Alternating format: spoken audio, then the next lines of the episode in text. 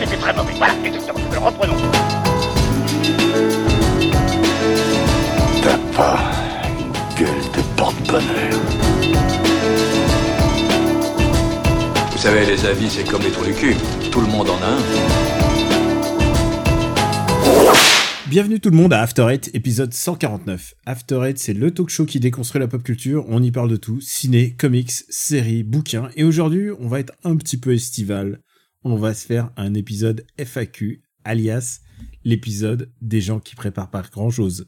Et Oui, mais c'est l'été, on a le droit. non, alors on a préparé puisqu'on a fait la question un jour avant. Oui. On a ouvert la porte à questions un jour avant. Ça veut dire que c'est préparé. On s'est dit, c'est le moment de sortir notre FAQ. On en fait un par an, deux par an maxi. Et on se dit, euh, de temps en temps, ça peut nous rafraîchir un petit peu. Euh, parce que, en fait, il faut le savoir, After Eight, c'est un peu le podcast des imitations. C'est un peu du- le podcast du slam. oui. Et, euh, bah, bon, écoutez, Et du karaoké. et du karaoké. Euh, de l'autre côté du poste, c'est Benji. Hello Benji, comment tu vas? Bah salut Daniel, salut les auditeurs. Écoute, ça va. Alors on entend un chat qui queen derrière moi, mais euh, mais ça va globalement. Il fait chaud chez nous. Je sais pas si chez vous ça s'est calmé un peu, mais il fait 37 dehors là, donc je suis chez moi avec la clim, je suis pas mal. Moi, ça s'est un peu calmé, j'ai l'impression. Et après, je suis fenêtre grande ouverte. Mhm. Et il est 1h30 du matin. S'il faisait chaud maintenant, euh, écoute, je pense que ça serait une petite preuve du réchauffement climatique. Mais encore Ouais. une fois, tous ces segments d'indices là qui font que, qui semble que le, le temps se dégrade d'année en année, je ne sais pas. Mm, mm, Peut-être, est-ce que tu y crois toi ou pas? Ou est-ce que tu penses, tu penses que c'est un truc inventé encore? Moi, je pense qu'il y a des éléments concordants qui sembleraient pointer vers une suite euh, de, de, de faits, euh, d'indices. euh. Moi, à mon avis, il y a quelque chose derrière. Tu crois? Je pense. Tu crois? Ok, Ouais, je- d'accord. Je vais mettre mon chapeau en alu, en papier alu, et je vais dire, ouais, je pense qu'il y a un truc. Ok, d'accord. Bah, bah, écoute, c'est très bien.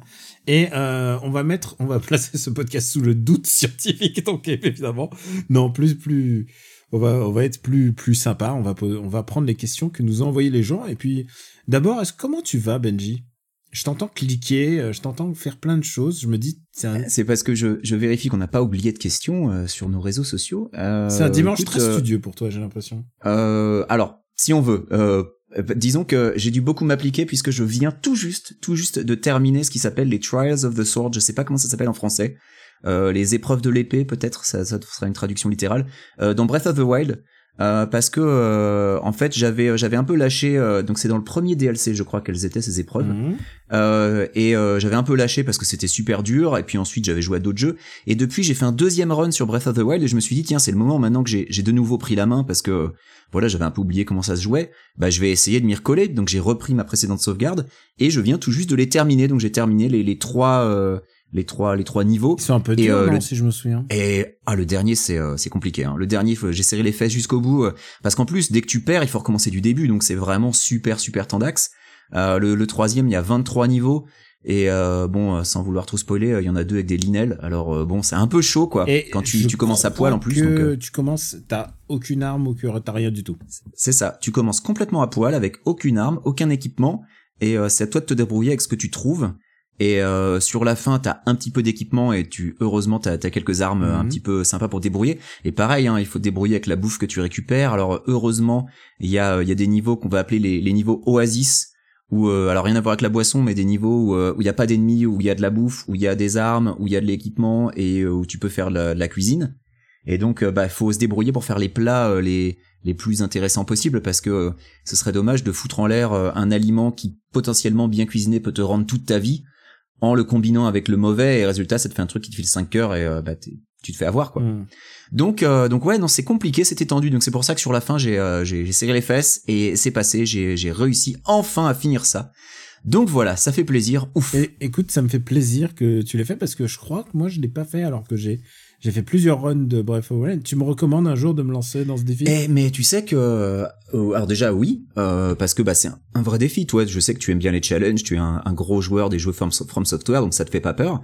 Euh, pour le coup là du challenge il y en a hein. franchement euh, c'est t'es servi. Et puis euh, tu me tu dis t'as déjà fait plusieurs runs sur Breath of the Wild. Alors moi c'était juste mon deuxième.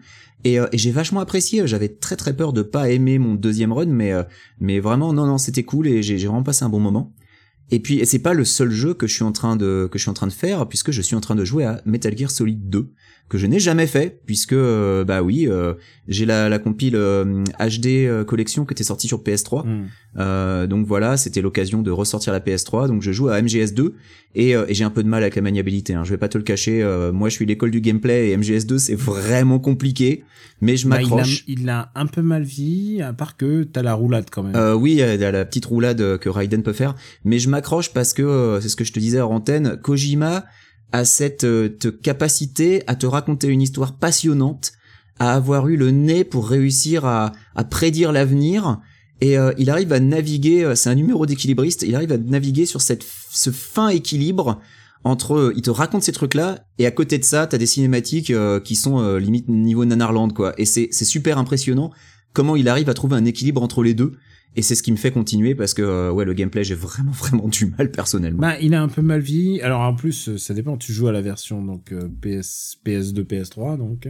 La version HD, ouais, Ouais. alors je sais pas si le gameplay a été modifié pour la version HD de la PS3. Mais surtout, c'est la version GameCube qui a vraiment des changements puisque le ah, personnage, de MGS1, ouais. ouais, le personnage a des capacités différentes. Il a des capacités supérieures. Donc il y a des moments où t'as, genre, c'est un vrai défi. Et à un moment, il suffit juste de sauter un, un muret et c'est bon.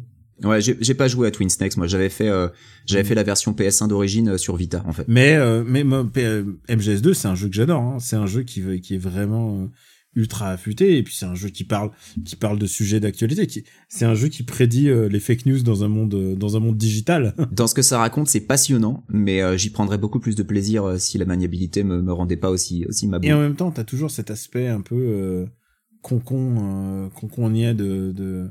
C'est Kojima, c'est-à-dire c'est Ah mais ah mais grave. t'as de l'humour, pipi caca débile. euh, Enfin, y- Et puis les conversations codec euh, entre euh, entre Raiden et sa meuf, où la meuf elle est genre, Hum, tu te rappelles pas ce qui se passe le 30 avril? Et je suis là genre, mais même moi j'ai compris ce que c'est quoi. Et l'autre il est tellement teubé, c'est incroyable. Raiden en plus c'est vraiment le ravi de la crèche quoi. Il débarque, il connaît rien, et tout lui tombe dessus. Là genre, Hum, attendez, mais qu'est-ce que vous voulez dire? Qu'est-ce que c'est que ça? C'est il pose des tu questions. y à as déjà, tu y as déjà joué ou pas?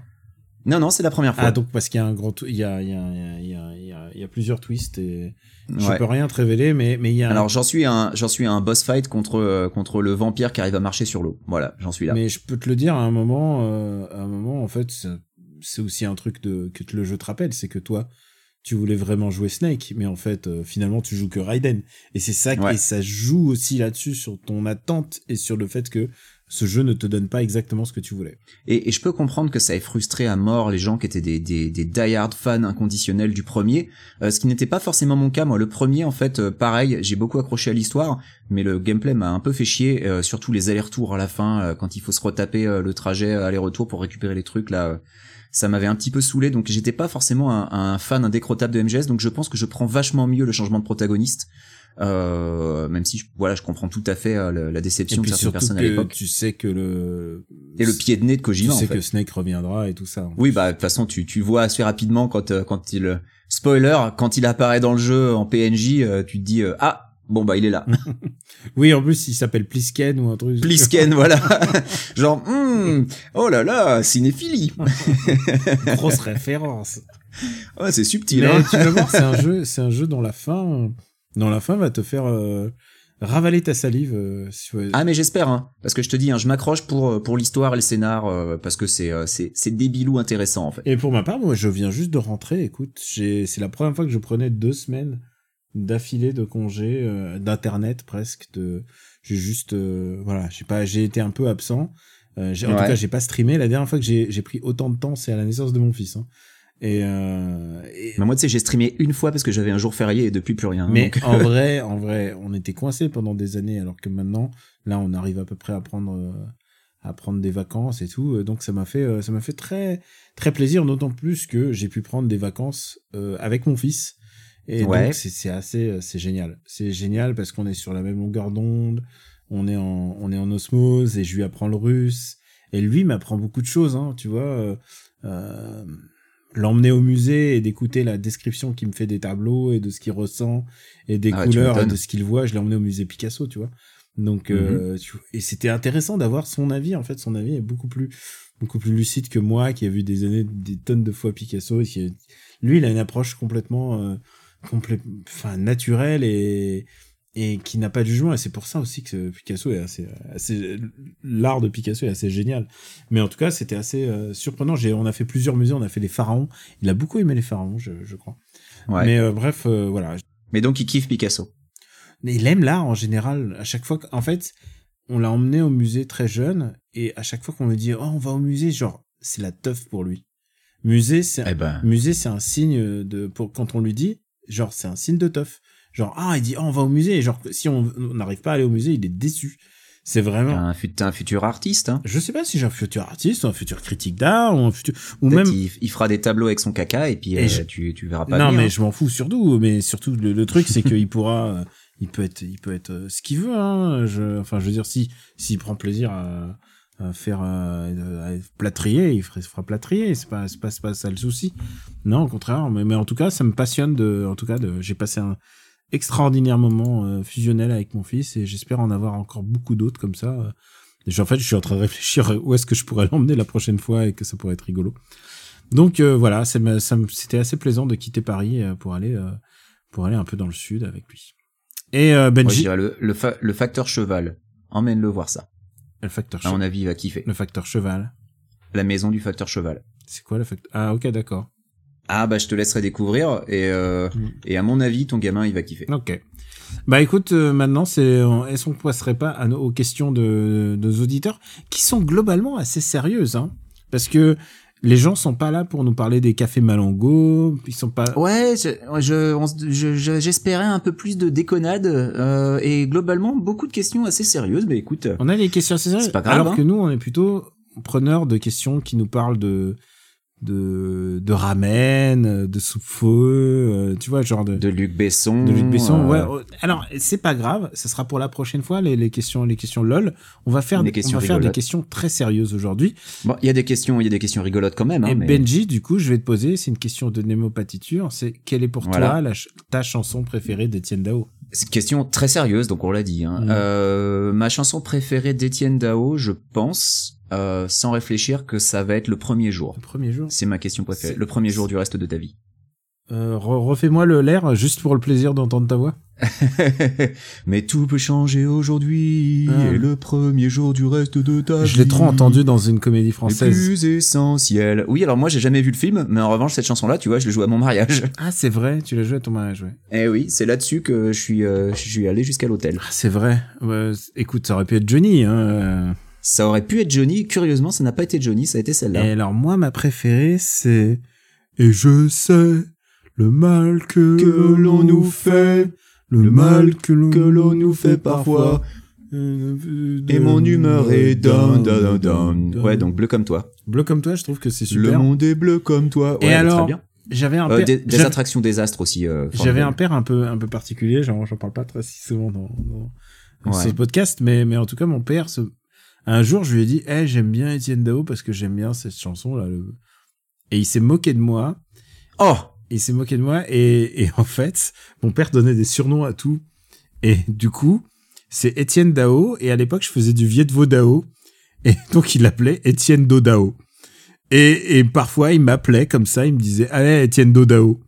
C'était, il me donnait des surnoms bizarres. D'accord, bah écoute, c'est pas, c'est pas très gentil. C'est pas ouf. C'est pas ouf, mais lui, lui pensait que c'était, c'était rigolo. Lui, ça le faisait marrer. Ouais, c'était, Bah ouais. Bah ouais, donc euh, ouais, le premier jour et deuxième des attractions désastres et troisième, je sais pas. Peut-être euh, épaule tatou. Et Paul mais Tatou, après, je euh, connais pas. Mais euh, je reste sur les gros les gros succès. Hein. J'ai jamais suffisamment écouté Étienne Dao pour tu vois aller chercher un deep cut, le morceau que personne connaît, la phase B et tout. Non non, moi je reste super mainstream sur Dao malheureusement. Deep cut, ouais, exactement. Mais peut-être que peut-être que je vais m'y mettre. Hein. Après tout, euh, les albums sont dispo, donc euh, Eh, moi, eh, faudrait que. moi, j'ai un peu la musique depuis pas longtemps. Et c'est mortel parce qu'il y a beaucoup, beaucoup de, de musique pour enfants. Et attention, je te parle à cette heure, à cette heure-ci, donc il est, on est lundi, une heure du matin. Ouais. J'ai pour la première fois mis une, une histoire en russe à mon fils pour s'endormir. Et alors il a kiffé? Bah, il s'est endormi assez vite, hein, mais. euh, Ouais, bah, il a kiffé, mais surtout, et du coup, je, je, je suis vis un peu en frustration parce que je peux pas aller en Russie pour récupérer des disques. Mm. Mais du coup, j'essaye de les récupérer par tous les moyens possibles. Il y en a sur YouTube. J'ai numérisé les trois petits cochons là, il y a pas longtemps. Et, euh, et maintenant, j'ai les vinyles et je vais m'attaquer au vinyle. Je vais, je vais demander à mon ami Alex Pilote de me, de me l'expert en numérisation euh, de vinyle que je connaisse et qui va me, il va me faire ça. Alors moi j'ai une platine vinyle qui a un port USB. Bah ouais, Donc, pour la numérisation, ça se fait très bien aussi. C'est très très pratique et c'est très facile. Ouais.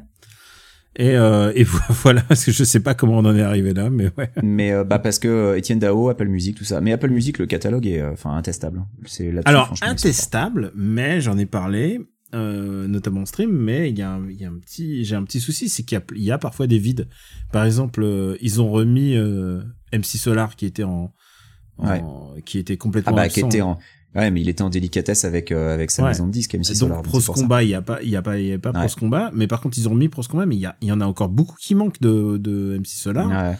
Euh, je voulais écouter euh, Jackpot 2000 de du 113 parce que je, Mais il me semble que MC Solar, même en physique, ces disques ne ressortaient pas. hein. ouais, euh, même même en physique, même à la radio, je crois que ça passait plus. Ouais, ouais, ouais, ouais, c'était vraiment euh, tendu. Et, euh, et par exemple, Jackpot, je voulais passer Jackpot 2000 de, de, de- du 113 parce que parce que j'adore, c'est une super prod de DJ Mehdi et tout ça. Et bah introuvable sur le, t'as juste euh, ton ton du bled quoi à la rigueur, mais sinon t'en as aucun d'autre du 113. Mais il y a, Alors, et je alors par pas contre, assez le 113 pour dire, mais Tonton du Bled, c'est pas vraiment ma cam. d'accord, mais tonton, eh, Mais quoi, je veux bien que tu me dises que c'est pas leur meilleur morceau et je suis tout à fait prêt à l'entendre. tonton du bled, c'est un super morceau. Alors moi, je trouve ça épouvantable. Mon fils, mais tu vois, c'est pas ma cam du tout. Mon fils, il adore en plus, et euh, enfin ma meuf lui a fait écouter, et il chante les les là et ça le fait rigoler. Je vais appeler la DAS, hein, je vous préviens. Et euh, mais non, il, il, il va très bien, il danse dessus. Je crois que ça s'appelle plus la DAS d'ailleurs, de toute façon. Oui. donc, euh, donc je vais, je vais appeler un numéro qui existe plus, donc euh, voilà. Non, mais après, euh, il y a les trucs, c'est que moi j'écoute David Bowie. Par contre, sur David Bowie, ils ont tout. Hein. Euh, ils ont tous les albums et tout. Alors je m'écoute les albums. J'écoute con- eh, j'écoute les recommandations de Max Besnard. Il me, il me donne des, il me donne son avis sur Max les. Besnard, il t'a recommandé David Bowie, il prend pas beaucoup de risques, Max Besnard. Non, mais par exemple, on a parlé Bowie et je lui ai dit alors par quel euh, maintenant j'ai écouté ça, par quel quel autre. Album euh, et du coup il me fait un peu une piste euh, assez intéressante pour euh, pour écouter quoi. Il te fait des playlists, il te fait des mixtapes. Et pour une fois qu'on parle d'un autre gars du RPU sans sans faire des vannes, ça va quoi. Oui, non mais d'accord. je te laisse continuer. Et ça fait euh, 18 minutes et on a fait une question. Ah bah on passe à une deuxième question, vas-y. faudrait faudrait qu'on continue. Mhm. Euh, on a Yves Signal euh, bah, qui, qui globalement nous demande le- l'état du RPU aujourd'hui, faire un point, quelles sont les ambitions pour le futur proche, euh, parce que bah, parce que c'est vrai que euh, il faut quand même le reconnaître, euh, on a bah- quelques podcasts qui qui sont un petit peu au point mort. Alors, il faut- euh, c'est pas c'est pas faute d'envie. Alors, faut remercier d'abord tous les gens qui donnent sur RPU. Alors déjà euh, voilà. euh, Patreon.com slash RPU parce que ça nous permet euh, bah, d'alimenter ces podcasts euh, en, en, en recommandations, mais aussi, mais aussi à héberger, à héberger Voilà. le podcast. Ça nous permet de payer l'hébergement du podcast Mm. et de rester indépendant. Ensuite, ça nous permet aussi, bah, euh, notamment pour euh, pour Super Ciné Battle, euh, bah, de payer, euh, de payer des abonnements, euh, par exemple pour avoir OCS, pour regarder des œuvres, des films, Exactement. d'acheter des DVD Bah, euh, aujourd'hui, qui parfois sont difficiles à trouver. Aujourd'hui, j'ai eu la, la douloureuse. J'ai eu tous les abonnements d'un coup et je fais oh putain, oh putain, ça coûte si cher que ça. Et bah ouais, en fait, Bah ouais, parce ouais. que parce que t'en prends un, t'en prends deux, t'en prends trois, et on n'a pas d'abonnement presse. Hein, on n'a pas. Ben non, non. On reço- on- ceci, dit, ceci dit, parfois, il faut le dire, on, maintenant sur Super Ciné Battle, on a un avantage, c'est qu'on reçoit parfois les, les DVD et les Blu-ray euh, des éditeurs. Par exemple, là, j'ai reçu, euh, j'ai reçu les derniers, euh, les derniers Blu-ray de Spectrum, et ça, c'est vraiment, c'est vraiment très bien parce qu'en plus, ils font du Ah bah super merci bon- à eux du coup. ils font du super matos. J'ai reçu un kit presse de Wildside. Je reçois parfois de Metropolitan. Mm. Euh, mais c'est du matériel de, de travail. Il faut bien qu'on. Oui, puis c'est pour les films récents, pour les vieux films, euh, Non, parfois ah, euh, ah, t'as tu- pas trop le choix. tu sais ah, ils vous envoient des vieux films Ah, aussi tu sais quoi bah, Puisque je l'ai reçu là, j'ai reçu Ouais. de Wildside, j'ai reçu Gloria de John Cassavetes euh, avec Jenny Ah, Holland. très bien. Euh, et Spectrum, alors c'est les sorties récentes, mais c'est des vieux films. Mhm. Euh, donc oui, il y a pas que, il y a pas que la nouveauté, il y a pas que les trucs comme ça. Mais mais parfois c'est vrai que moi je me rappelle euh, quand j'avais voulu euh, choper Tandem en DVD, Mm. euh, bah c'était on, on l'avait on me l'avait offert et on l'avait payé une fortune hein, parce que c'était il y a des films comme ça quand ils sont pas réédités les DVD deviennent ultra chers. Maintenant, je peux, je peux me dire un truc. t- Tu vas parler ensuite du Growlcast si tu veux. Ouais. Euh, et alors, Parle à mon Luc, c'est un peu épisodique, mais en même temps, le format est épisodique sur Parle à mon Luc. hein. On, est désolé, on peut pas. Et en plus, c'est un moment, on va arriver à court de, de film. Film. Ouais, on, on a encore de la On a marge. encore de la hein, marge. Mais euh, sur le Growlcast, euh, on a beaucoup de marge vraiment. Et euh, sur le Growlcast, euh, attends, je vais juste finir sur le Growlcast vite fait. Mm. Euh, c'est vraiment pas par manque de volonté. On veut vraiment faire cet épisode sur euh, sur Taylor Hawkins. Euh, mais euh, bah oui, se synchroniser, c'est pas si évident que ça, malheureusement. Euh, Il y en a voilà. un qui est puis, prof, euh, il, est- il a d'autres obligations. voilà. Et puis moi, pareil. euh, bah euh, Enfin, il est prof, c'est il pas- est c'est pas si directeur. il est directeur. il est directeur. Voilà, Mm. c'est pas si simple de synchroniser avec le décalage horaire. Et est-ce que toi, tu veux parler de BD sans modération Voilà, par je voulais parler de BD sans modération. Voilà, on nous a posé une question sur BD sans modération. Écoutez, et en plus, je sais que euh, ma, ma, ma compagne euh, écoute les, les podcasts euh, Af- After Eight et Super Ciné Battle. Je m'engage. BD sans modération revient. On est sûr et certain, ça, on revient. On a envie de revenir. C'est juste que on avait du mal à, à trouver le, bah, le trouver le, le, le- comment dire. Bah, ce qui a- bloquait pour BD sans modération, c'est deux choses déjà. Bon, il y a eu bébé, et puis aussi euh, bah, le Covid, parce que euh, sur BD sans modération, le, Voilà. le, le truc que vous vouliez vraiment, c'était les interviews euh, en présentiel, quoi. Ouais, là, on veut les interviews présentielles et là, on peut reprendre et surtout, on est motivés tous les deux quoi par le refaire. C'est juste que et en plus, on a trouvé l'astuce, on a trouvé un truc qui s'appelle le babysitter. Donc si jamais, Voilà. on- non mais ça, ça a l'air de rien, mais ça, tout d'un coup, ça devient une logistique parce que ça veut dire qu'on peut pas faire d'interview à à, Bien 10 sûr. à 17h ou à 18h parce que euh, parce que voilà et Et puis le fait que ton fils ait un certain âge, c'est plus simple pour trouver une babysitter, je pense. Ouais, bien sûr, bien sûr. Mais après, maintenant, on n'utilise pas trop la carte babysitter, mais on l'utilise de temps en temps pour faire une soirée au ciné. Mais il y a aussi un autre truc, c'est que en tant que parent et en plus, euh, Madame qui travaille beaucoup, c'est vrai qu'on Mm. est, on est, on est, elle particulièrement, est épuisée, Débordée. euh, épuisée Ouais, et débordée. Et, je le vois parce que je te parle, je parle au mois d'août et que justement, c'est le moment de ses congés. Euh, bah, quand elle est euh, quand elle est en vacances c'est tout, c'est tout de suite euh, tout est tout de suite plus cool hein mais c'est voilà mais voilà BD sans modération vraiment le problème c'était le le temps c'était pas la motivation parce qu'on en parle on doit en parler au moins une fois toutes les semaines on doit se dire c'est le moment de relancer et en plus à chaque fois en plus elle a le bras long elle peut avoir toutes les interviews qu'elle veut c'est c'est Amandine Ouais. quand même euh, on se dit on relance mais c'est juste qu'il manque un, un et, et en fait il faudrait que peut-être que je drive plus le, la chose dire allez ça y est on fait on lance le truc et que elle tout d'un coup ça va la relancer aussi.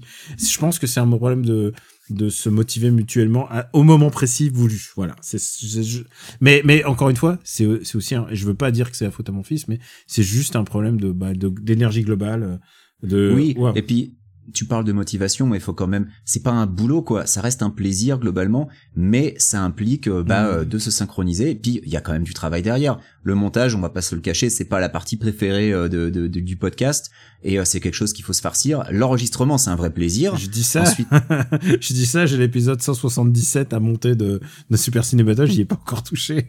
Ouais, voilà. Euh, ça, ça, c'est la partie un peu relou. Mais euh, après, le fait de, de se retrouver pour discuter, ça, c'est toujours un, un grand moment de plaisir. Euh, la préparation, alors pour After Eight, on prépare euh, pas tant que ça, donc c'est pas c'est pas si compliqué que ça. Mais la préparation d'un épisode du Growlcast, par exemple, ou la préparation de, je pense, de BD sans modération, c'est plusieurs heures avant l'enregistrement. C'est beaucoup plus de temps parce que parce que ça nécessite de parler de plein de sujets, euh, ça nécessite de la lecture. Euh, voilà, c'est c'est beaucoup beaucoup de trucs. Il faut décider Voilà. d'un sujet, il faut décider de la lecture, il faut aller voir le le la personne qu'on veut interviewer. Ça veut dire monter l'interview, ça veut dire monter ensuite l'épisode. On a on a pas mal d'étapes de production et c'est c'est globalement c'est les podcasts qui prend le plus de temps. Euh, Voilà. Euh, Et, sans et sans offense ça- pour After Eight ni, ni Super Ciné Battle, Ah c'est ouais, celui c'est hein. celui qui demande le plus de temps. quoi. Et, et on dit pas ça pour se faire plaindre. Hein. C'est pas, on n'est pas en train de dire que c'est l'équivalent de travailler à la mine. C'est juste que c'est du temps. En. Non, et, et évidemment, et ça je peux, j'essaie de m'y engager. À la rentrée prochaine, BD sans modération revient. Voilà, c'est c'est j'essaie Eh ben, c'est cool. Et tu sais quoi? Tu sais quoi? Je prends exemple de mon ami Alex Pilote, deuxième fois que je le mentionne. Et tu sais quoi? Alex Pilote, il nous écoute en ce moment parce que Eh ben, bonjour à lui. parce que tu sais quoi, il me dit, eh, je me suis mis à écouter tes podcasts maintenant euh, parce que il a changé ses habitudes de, de consommation. Il dit, eh, c'est trop cool. Et j'étais, genre, il découvre les, il connaissait pas Super Ciné, il écoutait, il a écouté After Eight en fait justement. D'accord. Et euh, et du coup, euh, et Alex Pilote est un modèle pour moi en termes de de motivation et d'énergie. C'est-à-dire que à un moment, euh, France 5 était au point point mort parce que le projet n'avançait plus et il a fallu et il a fallu Alex il s'est posé une deadline et s'est dit ok ok il faut faut que je me dise il faut que ça soit fini et tout ça et depuis j'ai l'impression qu'il a une telle énergie de production de d'accomplir de choses que vraiment ça m'a beaucoup inspiré Et euh, ouais, non, vraiment, Alex Pilote est une vraie, euh, une vraie inspiration pour moi. Je- J'adore ce mec. Et euh, Il y a une question- ouais, vas-y. Euh, Et j'ai pas, ouais, j'ai pas encore reçu mon box euh, France 5. Je dis- Je pensais que tu avais fini c'est pour ça, je voulais pas te Non, couper. non, vas-y, il, y a, vas-y. il y a une question connexe de Bratis Labat qui demande MDR pourrait-il être intégré au RPU Bah, la particularité d'MDR telle que je voulais le faire. Alors, il faudrait qu'on en parle parce que j'en ai, on n'a pas eu after, on n'a Je pas, pense qu'il faut en parler. on n'a pas eu after, on n'a pas eu After Eight pour en parler parce qu'After Eight était en pause justement. Donc Mhm. on a After Eight a pas pu faire la promo de MDR. Mais euh, bah MDR, le problème c'est que c'est que tous les gens qui participent à MDR sont payés, contrairement à nous. Ouais. Et, euh, et du coup, ça faisait un projet où il fallait être plus euh, plus rigoureux en termes financiers, c'est-à-dire euh, bah on on n'est pas là pour on peut pas trésoriser pour euh, pour se dire ah ben on paye l'hébergement, on paye ceci, on paye cela. Il fallait payer les gens et donc c'était ça le, le- la plus grande le plus grande part logistique. Et euh, et du coup c'est Oui, pour, parce que c'est pour que- L'hébergement, Hmm. on peut le faire chez nous, ça c'est pas un problème Ouais. l'hébergement. Le truc c'est payer les intervenants parce Non, que tu ouais. voulais absolument. je voulais que ça soit comme avant, mais Voilà. en fait, avant, en fait, c'est pour ça que le modèle podcast ne, ne fonctionne pas, sauf si t'as des des copains qui bossent dans les dans les hautes sphères de la finance. Mais Mm. mais en vrai, euh, le premier MDR était marchait parce que euh, c'était financé par la BNP en fait, par euh, Mm, une filiale de la BNP qui fait du cinéma et tout ça. Et et c'est ça qui faisait marcher MDR et que qui permettait de payer à leur juste valeur. Et même euh, et même je trouvais assez bien par rapport au monde du podcast et payer permettait permettait de payer chaque intervenant. Et le fait est que euh, bah en fait si tu veux payer en, en restant indépendant en payant les gens c'est très compliqué. Je pense que ça ça a été la c'était vraiment la première la première chose. Ensuite la deuxième chose et je sais pas si j'en ai parlé dans After Eight mais autant en parler j'ai fait le launch de du MDR du parce que j'ai lancé sur Kickstarter si je me souviens bien euh, est-ce que c'était Je crois que Kickstarter c'était c'était Ulule ou Tipeee. ah, c'était, euh, je sais plus, mais peu importe, c'était du Non, financement participatif. Ulule, C'était Ulule. Et euh, j'ai lancé sur Ulule. Et le truc, c'est que j'ai lancé le jour euh, de où l'attaque. la Russie a envahi l'Ukraine. Le, de, le jour de l'attaque de la Russie sur l'Ukraine. Alors, pour des raisons évidentes, j'ai été très touché par cette, cette histoire. Euh, j'ai j'ai de la famille russe, j'ai de la famille euh, qui est née en Ukraine, qui est née, qui est née en Pologne, et du coup, j'ai été très touché par ça. Et ça m'a littéralement déprimé pendant pendant plus d'un mois, donc le temps de la campagne. Et Bah, ça t'a ça t'a aspiré toute ton énergie. ça m'a aspiré mon C'était- énergie et j'ai pas pu faire campagne, c'est-à-dire euh, alors que tous les gens qui vous diront si vous faites une campagne, il faut le dire tous les jours, il faut le matraquer, il faut le faire tout Ouais. ça. Surtout quand t'as pas, euh, surtout si t'as pas Squeezie pour reporter ton truc. Euh, et du coup, euh, et du coup, j'ai été, j'ai été vraiment plombé par ça et, et j'ai senti et ça m'a, ça m'a, ça m'a et surtout je me sentais pas à même de demander des sous alors que moi j'avais plutôt envie de donner des sous à à une à une œuvre d'ailleurs j'ai plutôt euh, j'ai à cette époque-là j'ai tweeté plutôt des trucs pour donner des sous euh, euh, pour euh, bah, pour pour des associations qui qui aident justement aux réfugiés Mm. euh, et des des trucs qui me touchent donc oui c'était le mauvais timing parfait est-ce que Poutine a voulu mettre fin à MDR je je suis pas persuadé, mais je, honnêtement je pense qu'il il, il aurait s'il voulait s'y prendre euh, il aurait pas fait autrement. Voilà, exactement. Je préfère en rire et me dire qu'un jour, elle me revient. En fait, en vrai, le, truc, c'est que pour faire un podcast comme ça, où les gens sont rémunérés, il faut un sponsor. Il faut un sponsor, et je m'en rends compte aujourd'hui, c'est beaucoup plus simple, parce qu'un sponsor, t'arrives et t'as la garantie de, tenir une saison entière si t'as ton sponsor. Et en vrai, nous, After Eight, Super Ciné et tout ça, on n'aime pas les on n'aime pas les pubs. On n'aime pas le, on- si on nous demandait, si un, un mec frappait à notre porte pour sponsoriser After Eight, on serait bien emmerdé, quoi. On serait bien emmerdé parce qu'on, on, Bah non, on dirait non. on dirait non. Voilà, tout simplement. Et Voilà. c'est pour ça que le Patreon existe, c'est pour rester indépendant et pas, euh, et pas, et pas se faire acheter. Alors je sais que pour plein de gens, il y a plein de gens qui me disent ouais, mais en fait tu prends un sponsor et t'as la quiétude et tout ça et et, et c'est possible aussi d'avoir un sponsor et de bien faire les choses. Mais en vrai, on est on n'est pas vraiment doué à ça. Non, et, Et, puis, euh, et puis moi, voilà. je vais te dire, euh, les, les podcasts dans lesquels il y a des pubs, ça me fait Alors, est-ce que tu une est-ce que tu force. sais que euh, parfois à cause de euh, de certains providers, il y a des pubs qui sont rajoutées sur After Eight et sur Super Cine Battle? Alors, paraît-il, mais dans ce cas-là, je vous dis, changez de provider, quoi. Ouais, ouais, mais si je- vous nous écoutez sur une plateforme et que cette plateforme ajoute des pubs, raison de plus de ne pas passer par une plateforme. Que ça vous dit l'Italie Allez en Italie parce que l'Italie c'est bien. Alors moi je vous dirais allez en Italie c'est cool. Mais, Oui, mais, c'est cool. personne nous a payé pour pour qu'on. Mais voilà, si, si avant un quelconque podcast du RPU ou même pendant un podcast du RPU, vous entendez de la pub, ça veut dire que vous nous écoutez pas su- sur les bonnes plateformes. Oh, c'est une plateforme qui est en train de se, se Se servir sur nous. peut-être se faire et peut-être que sais quoi On le sait pas, mais en fait, il y a une énorme somme d'argent qui nous attend. Tu sais, qui est en train de se collecter. Et genre, pour tes vieux jours, tout d'un coup, tu vas Moi, je pense qu'étant donné qu'on n'est pas au courant, la somme d'argent, on peut toujours se brosser. hein, si Ouais, c'est clair, c'est clair. Question de chronique de Motor City, ça, c'est du pseudo, Mm. euh, qui dit que euh, il ou elle n'a pas souvenir de m'avoir entendu moi, Quicks, parler basket. Est-ce que je suis déjà allé voir un match des Clippers ou des Lakers? Peut-être que ma belle famille supporte l'une des deux équipes. Alors ma belle famille, elle est plutôt branchée baseball, donc du coup, je suis allé voir plusieurs fois les Dodgers. Et euh, je suis allé voir les Dodgers plusieurs fois parce que le baseball est un sport de prolo que ça coûte pas cher par rapport à un match des Clippers ou des Lakers où ça coûte une fortune. Euh, parce que je m'étais renseigné, euh, en effet, euh, euh, à l'aune d'un- d'une visite de mes parents, je m'étais dit tiens pour l'anniversaire de mon père, euh, on j'irais bien voir un match des Clippers.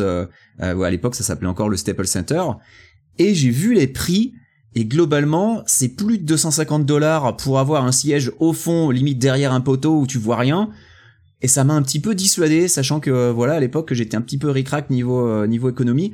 Euh, donc je ne suis toujours pas allé voir un match des Clippers ou des Lakers parce que ça coûte beaucoup trop cher en fait. Et euh, C'est combien le place de billet euh, bah comme je l'ai dit, euh, 250 dollars pour euh, un, un siège au fond. Un siège au rien, fond. Ah, un siège au fond, d'accord. ok. Un siège au fond, tu vois rien, 250 dollars. Si tu veux être plus près, c'est vraiment Donc beaucoup ça va cher. être 1200, 1300, 1500. Oh bah honnêtement, euh, le, tu sais les, les chaises qui sont tout devant où tu peux limite toucher les joueurs, euh, où, où tu ah, vois celle que où, des celle célébrités. où il y a, celle où il y a Spike Lee, quoi. Voilà, celle où il y a les célébrités, bah tu sais pourquoi il y a des célébrités dans ces sièges-là, quoi, tu vois. Et Euh, tu sais quoi? Il sans doute il les paye pas. Et c'est pas impossible qu'ils soient invités aussi. Ouais. Non, non, mais voilà, je, je, je pense qu'il y a plus de chances que. euh, alors, je suis allé voir du, du foot et quand je parle de foot, je parle de foot euh, soccer. Je suis allé voir un match des, euh, des LA Galaxy. C'était mon, mon épouse m'avait offert des places pour mon anniversaire. On est allé voir. euh, C'était à l'époque où Zlatan Ibrahimovic jouait encore au Galaxy. On y était allé. Le mec, il survolait euh, les tous les autres joueurs, même son équipe. Il avait, euh, il avait claqué deux buts euh, ou peut-être même trois à lui tout seul. Enfin bref, c'était intéressant. Euh, je suis pas encore allé voir depuis que je vis ici de foot US, euh, mais je suis déjà allé voir un match de foot US lors d'une précédente visite. Et, euh, et j'ai déjà vu du hockey aussi. Donc le basket, c'est vraiment un des derniers sports euh, vraiment euh, US que je ne suis pas allé voir parce que ça coûte vraiment, vraiment beaucoup trop cher. Ah, moi, j'ai vu quand même, euh, j'ai vu un match de basket, j'ai vu les New York Mets. Euh... non, je plaisante, j'adore. Tu connais la blague, c'est qu'il faut se moquer des New York Mets. C'est qu'ils sont nuls, ouais, ouais, c'est ça la blague. Oui, c'est, c'est, je crois que la blague, c'est euh, euh, les New York est tellement, tellement de thunes, ils ont, ils ont deux équipes, une pour gagner et une parce qu'ils ont pitié. Et Mhm. voilà, c'est. Mais moi, j'adore les New York Mets, c'est juste l'attitude d'être le deuxième et d'être le, le moins bon. Et d'ailleurs, Peter, Le Par- underdog. Pete- Peter Parker est un supporter des New York Mets. Bah, évidemment, Il y a, il y a- il losers. y a un su- une super BD où c'est un flashback et il est avec euh, Uncle Ben et ils vont ensemble voir les New York Mets. Alors, une question de Noah Darko. Quel est ton petit déjeuner typique en semaine et en week-end? Alors euh, pendant très longtemps, je faisais quelque chose de très très très mauvais, c'est que je ne prenais pas de petit déj en fait. J'avais tendance à zapper le petit déj. Et, euh, et depuis euh, depuis peu en fait, euh, on a un bar à céréales au, au travail.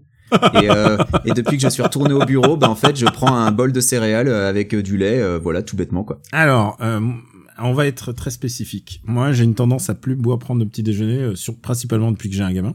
Ouais. Mais j'essaye quand même, par exemple, demain, bah là, on est, en, on est en période de vacances, mais en même temps, il n'y a pas la crèche, donc il est à la maison.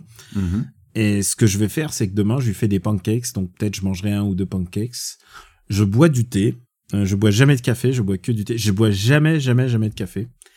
Et euh, Alors je... que moi j'ai le café gratuit, alors j'en bois beaucoup, tu vois. ouais, ouais, non, mais moi, je bois jamais de café. moi, moi Et- mon petit déj est basé sur la gratuité globalement. Oui, je vois ça, je vois ça. Et il y a un truc, euh, il y a un truc, c'est que en vacances, en fait, moi, c'est pas en vacances et en, en semaine et en week-end, moi, c'est en vacances, mon petit déjeuner change. Il s- en, en vacances, je peux m'accorder une bol de céréales, un bol de choc à pic.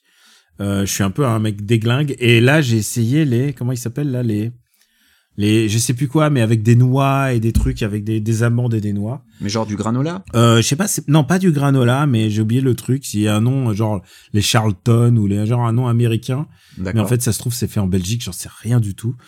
Et, euh, et c'est plutôt bon. Mais alors, il y a un truc, c'est qu'avec le temps, je, je supporte moins le lait qu'avant.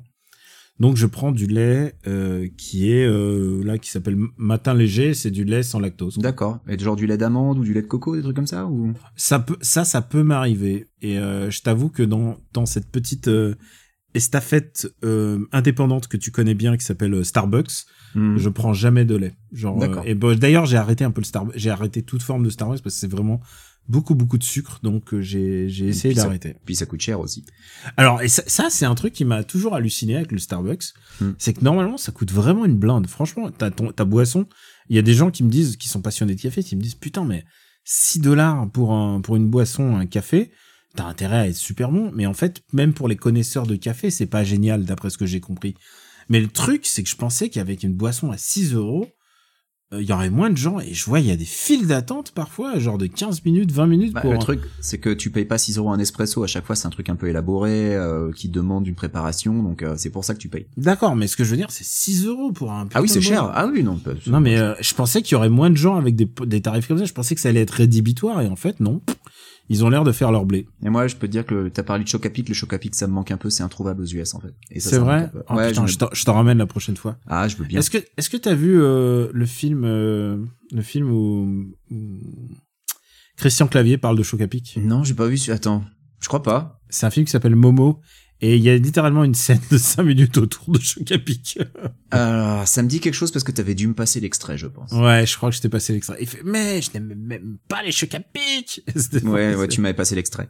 On a une question de Thibaut qui demande est-il possible d'avoir des recommandations rétro gaming? Alors oui, mais Thibaut, il faut que tu sois plus précis que ça parce que euh, recommandations rétro gaming, je peux te recommander euh, 400 jeux rétro gaming. Donc Mais quel attends. genre? Est-ce qu'il y a une, une euh, un genre en particulier, une génération en particulier? Qu'est-ce qu'est-ce qui te branche? Donc on va garder de côté cette question pour la prochaine FAQ. Ou Peut-être Thibaut, la prochaine fois, il faudra être plus précis. Peut-être simplement, je vais en parler, euh, je vais faire une proposition rétro gaming dans mes recos.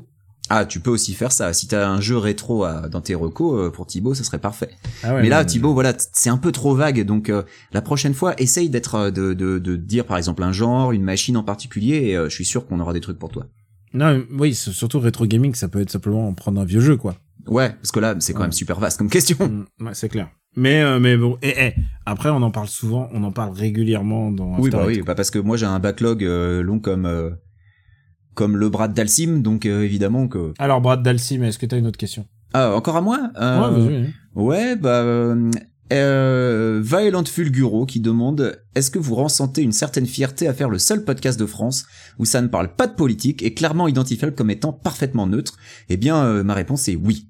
Très Alors, fier. fr- franchement, je suis très vexé que on, cons- on considère que je suis neutre, alors que clairement j'ai été identifié comme la personne de droite de l'équipe quand même. Voilà. Et moi, je suis, euh, je suis communiste euh, comme papa d'ailleurs. Ouais, un communiste aux États-Unis, hein, faut, faut quand même, faut pousser. Bah, je le dis pas trop fort, mais neutre. Ouais. Bah, c'est-à-dire que euh, j'aimerais bien que les USA aient enfin euh, le single payer euh, pour le pour l'assurance santé et qu'on se débarrasse des flingues. Donc je pense que ça fait de moi un dangereux communiste. Alors, Solidius pose la question que j'ai toujours rêvé et je pense qu'elle peut faire un sujet entier parce que je te l'ai proposé en fait. C'est vachement dur comme question en plus. hein. Si vous pouviez rebooter ou créer une suite d'une saga de jeux, jeux vidéo, BD, comics, manga, séries, films, ça Mhm. serait laquelle? Moi, je te propose de faire une émission entière où on, on essaye de rebooter des séries en se disant qu'est-ce qu'il faut changer, qu'est-ce qui fonctionne ou qu'est-ce qui fonctionne pas? Est-ce que ça te dirait de faire une émission comme ça? Ah, on pourrait, ouais, ouais, ça pourrait être Parce que moi, moi, j'ai au moins trois, quatre séries, donc je te dis, il faut, j'ai des idées quoi. Ah, je, je voulais aussi mentionner qu'il y a eu un plébiscite sur le sujet euh, des, euh, des films et séries cultes aux US et inconnus en France. Donc il Oui. va vraiment falloir le faire, ça. Donc je pense qu'à l'épisode 151 ou 152, Voilà. je pense que ça va venir.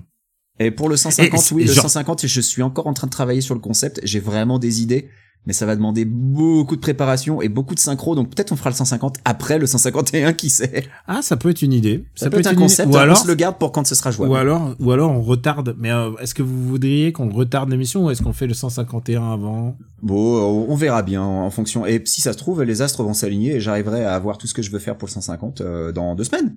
Qui sait? Dans, dans deux semaines Ce serait parfait. Ça serait vraiment parfait. euh, Euh, Je suis en train de regarder. c'est quand dans deux semaines? Ouais, c'est jouable. Je suis là. Alors, en parlant de deux semaines, est-ce que c'est normal? C'est une question de zizig. Si euh, normal de mettre un an à déballer ses cartons aux USA quand on dé- déménage, est-ce que c'est fait partie d'une culture locale? Ou est-ce que c'est juste toi, Benji? Alors honnêtement, je suis pas autant spécialiste en déménagement américain que je voudrais être, mais je pense que c'est juste moi. Non, mais c'est surtout qu'on fait des travaux en fait, et que euh, si on faisait pas de travaux dans la maison, ça faisait, ça ferait un moment que mes cartons seraient déballés. Euh, en fait, c'est pas dur. J'ai déménagé deux fois depuis que je vis ici. La première fois, j'ai déménagé dans une maison qui était beaucoup trop petite pour deux personnes. Et là, j'ai euh, déménagé dans une maison qui fait la bonne taille, mais dans laquelle on fait des travaux. Et donc, déballer avant que les travaux soient finis, bah, c'est compliqué. Donc, voilà, j'ai des bonnes excuses à chaque fois, tu notes. Oui, je vois que à chaque fois. Mais après, euh, tu sais quoi, il faut un moment. Moi, je, je trouve pas ça trop dur de, jouer, vivre dans les cartons. Quand j'avais des cartons à faire, c'est toujours Madame qui a poussé pour qu'on a qu'on les fasse. Et c'est vrai que il faut. se- C'est comme euh, pour quand on se dit euh, BD sans modération. Faut se doser les objectifs. Voilà, il faut Voilà, se dire. faut, se, don- faut se donner un faut se objectif. dire, faut se dire le carton, on le finit là ce soir, on le finit demain, on finit parce que sinon ça, sinon ça traîne. Voilà. Et c'est pareil avec les travaux. Hein. Et euh, là, euh, on est en train de, par exemple, le week-end dernier, bah, on a passé l'après-midi du dimanche à installer le cadre euh, pour fixer le micro-ondes dans le meuble. Voilà. Bah, ça, ça a pris un après-midi parce qu'on est nul, mais voilà, on l'a fait. Ah moi j'aurais jamais réussi de toute manière. À toi Benji. Eh ben, c'est une question pour toi, Daniel. Est-ce que tu apprécies toujours autant les X-Men depuis le départ de Jonathan Hickman? Et est-ce que tu as un petit avis sur la saga AXE qui vient de commencer? C'est une question Alors. d'épithète. Alors écoute, c'est une bonne question parce que en fait, euh, en fait, Hickman est parti en faisant une série qui s'appelle Inferno, Inferno, Mhm. et euh, qui est donc une référence, mais en même temps qui n'a rien à voir, et une qui, référence, voilà, à un arc des années 90 que j'avais beaucoup Et- aimé. et qui bouclait un peu euh, la, euh, un arc majeur de, de sa série et qui surtout fermait une boucle, boucle qui pouvait euh, bah, être mal utilisée et tout ça. Donc il, il cassait un des jouets pour que ça ne soit plus utilisé. Je peux pas te spoiler quoi, mais je peux pas spoiler ça aux gens. Je pense pas que ce soit publié en France. Donc Inferno bouclait l'histoire et Inferno faisait beaucoup de révélations assez intéressantes. Mhm. Et en fait, la- le truc juste après, ils ont sorti euh, une mini-série sur Wolverine qui euh, qui s'appelait euh, Wolverine of X, un truc comme ça. Et euh, il y en avait, c'était deux, mi- deux mini-séries, une, euh, une- enfin, qui s'entrecroisaient de la même manière que House of X et Power of, Power of Ten D'accord. et euh, et, et c'était pas super et ça changeait un personnage euh, gentil en vraiment gros personnage méchant et euh, et de manière pas très intéressante et j'ai fait ah je suis un peu dégoûté par ce qu'ils ont fait D'accord. et euh, et du coup ça c'était le le ce qu'ils ont fait juste après euh, juste après Kickman parte en fait. Du coup c'était c'était intéressant enfin je vois ce qu'ils voulaient faire mais en fait ils ont transformé un personnage gentil en personnage méchant. Et euh, j'étais pas très content et j'ai pas trouvé ça très bien écrit. J'ai trouvé que c'était pas il y avait pas de il y avait pas de il y avait que de la surface mais il y avait pas de tu sais dans Hickman il y a souvent de la profondeur il y a il y a des choses assez intelligentes dans l'œuvre de Hickman. Et là Axe depuis le début de Immortal X-Men par euh, Kieron Gillen et ben là c'est reparti et là mon gars Kieron Gillen il est en fait ce qui est intéressant c'est qu'il traite le, le fameux le, le Silent Council le, le conseil secret de de Krakoa donc des X-Men ah je suis désolé je suis très spécifique mais bon Ouais, ouais, on- mais il faut hein. expliquer. Il traite le, le conseil de Krakoa un peu comme si c'était la famille royale des X-Men. Et c'est très intéressant parce que les X-Men pendant ce temps-là, eux, ils sont, c'est un groupe de super-héros mais qui sont élus par euh, par les autres personnages de Krakoa, par les autres habitants de Krakoa pour être les X-Men. Et là, en fait, là, c'est un truc de cooptation. En plus, le conseil a changé depuis le départ de plusieurs personnages. Et euh, il y a une vraie dynamique puisque euh, ce qui s'est passé, c'est que maintenant euh, la planète Mars a été euh, colonisée. Euh, planète Mars est désormais une terre. Je euh, découvre, hein, je savais pas. Ah ouais, en fait, ah bah t'es pas allé jusque là, ouais, d'accord. ah non, non, non, mais moi, j'ai, les X-Men, j'ai arrêté euh, quasi immédiatement après. bon alors, euh, ce qui s'est passé, alors hein. juste pour te- pour te t'expliquer, il y a eu un truc qui s'appelle Planet Size X- Planet Size X-Men, qui Mhm. pour montrer à quel point ils sont puissants, c'est que s'ils mettent tout leur pouvoir en commun, ils peuvent faire de grandes choses. Et ce qui se passe, c'est qu'ils ont littéralement terraformé Mars. D'accord. Genre, il y a, y a Storm qui est arrivé, qui a balancé de l'eau, il y a machin, euh, il faut du métal, hop, il y a Magneto, enfin, blablabla. Ils ont, ils ont terraformé Mars, ils ont colonisé Mars, ils ont foutu, euh, ils ont foutu un, un conseil aussi sur Mars, et euh, où ils ont foutu pas mal de, de mutants, euh, de mutants qu'ils ont, qu'ils ont, qui, qui sont apparus depuis. Et, euh, et donc ça c'est plutôt malin et ils ont donné euh, toute la partie Mars qui s'appelle X-Men Red à Ali Wing qui écrivent très très bien. Ali Wing c'est un peu le bah tu, on le connaît, on l'a beaucoup parlé dans Immortal Hulk. Beaucoup, ouais. Et puis euh, sur euh, quelques Event Avengers avant. Ouais, il est vraiment très très bon Ali Wing. Donc Ali Wing plus Kieron Gillen qui fait Immortal X-Men, c'est plutôt une bonne dynamique. Et là j'ai lu les, les premiers numéros d'Axe. Alors moi il faut que je vous dise un truc. Les Eternals et euh, il y a eu un film dessus, mais les Eternals ne m'ont jamais intéressé en BD. Euh, c'est pareil. vrai- c'est vraiment Et les Inhumans aussi, hein. Les Inhumans, non mais les Inhumans quand c'est bien, c'est que c'est vraiment l'exception et que c'est un c'est un c'est un accident quoi. Ouais. Les Inhumans quand c'est bien, c'est parce que ça s'intéresse à un ça ça met le focus sur un personnage en particulier, par exemple Karnak qui est un personnage intéressant. Qui est peut-être le plus intéressant de tous en plus. Ouais. Ou alors Medusa, moi j'aime bien Medusa, et donc il y a eu la la mini-série de et, et tout ça je dis d'un, d'un- de tête et de mémoire si je fais des erreurs je suis désolé mais la mini-série de Paul Jenkins et Jay Lee qui était vraiment marquante parce que en l'occurrence Medusa était vraiment importante dans cette dans dans, dans cette mini-série Il lui reste pas le crâne dedans, rassure-moi. euh, bah si c'est justement le, le C'est- les- le truc qui a été adapté dans la série télé du coup. ouais ouais mais qui est vraiment intéressant euh, mais qui est vraiment intéressant parce qu'elle elle montre qu'elle peut encore utiliser ses pouvoirs c'est ça qui est intéressant Ouais. Ouais, dans la série télé, elle est juste, elle sert plus à rien en fait. voilà c'est dommage Mais ils avaient pas les sous, ça coûte cher d'animer des cheveux. Ouais. Et du coup, euh, et du coup, le, hum, j'ai jamais été intéressé par les Eternals, mais genre, je les trouve assez chiants. Et même la série de Kieran Gillen, je l'ai lu et j'ai pas, j'ai trouvé ça intéressant, mais pour les rendre intéressants, ils ra rameutent Thanos dedans. Ouais. Et ils traitent un peu Thanos comme si c'était un peu le cousin éloigné des Eternals. Ok. Le, le cousin issu de Germain de, des Éternels. Non, mais ouais, non, mais et là, et là dans Axe, dans Axe, il a ramené encore un autre cousin qui s'appelle Uranos et euh, et qui est méga balèze. C'est un, c'est un Thanos mais puissant, genre qui est vraiment, il, il, il tue tous les personnages que tu connais. Alors c'est ça qui est intéressant avec les X-Men, c'est que maintenant ils ont dépassé la mort.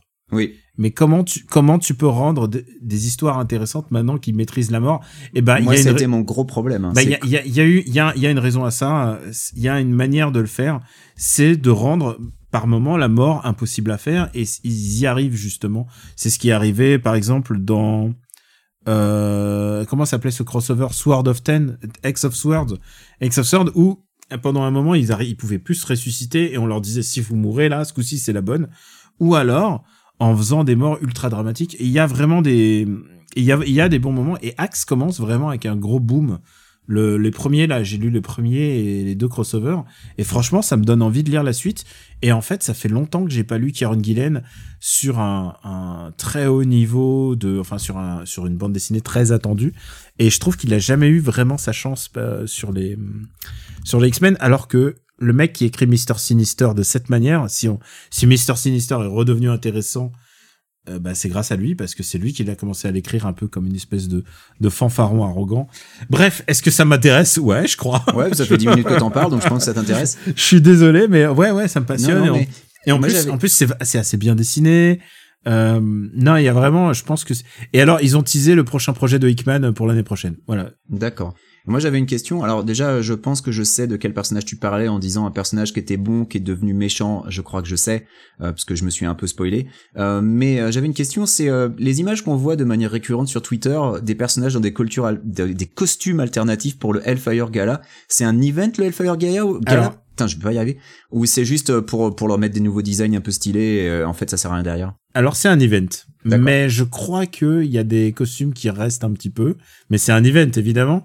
Mais c'est une manière de d'accepter que c'est la, c'est la Krakoa Pride, en fait. Ouais. Mais parce que j'ai même vu des images de Spider-Man avec un costume spécifique au Hellfire Gala en fait. Parce que Spider-Man est invité au Hellfire Gala. Mm. Mais, euh, et, et je trouve ça assez cool. Et il y a même, il y a même Doctor Doom, hein, qui a un costume de gala.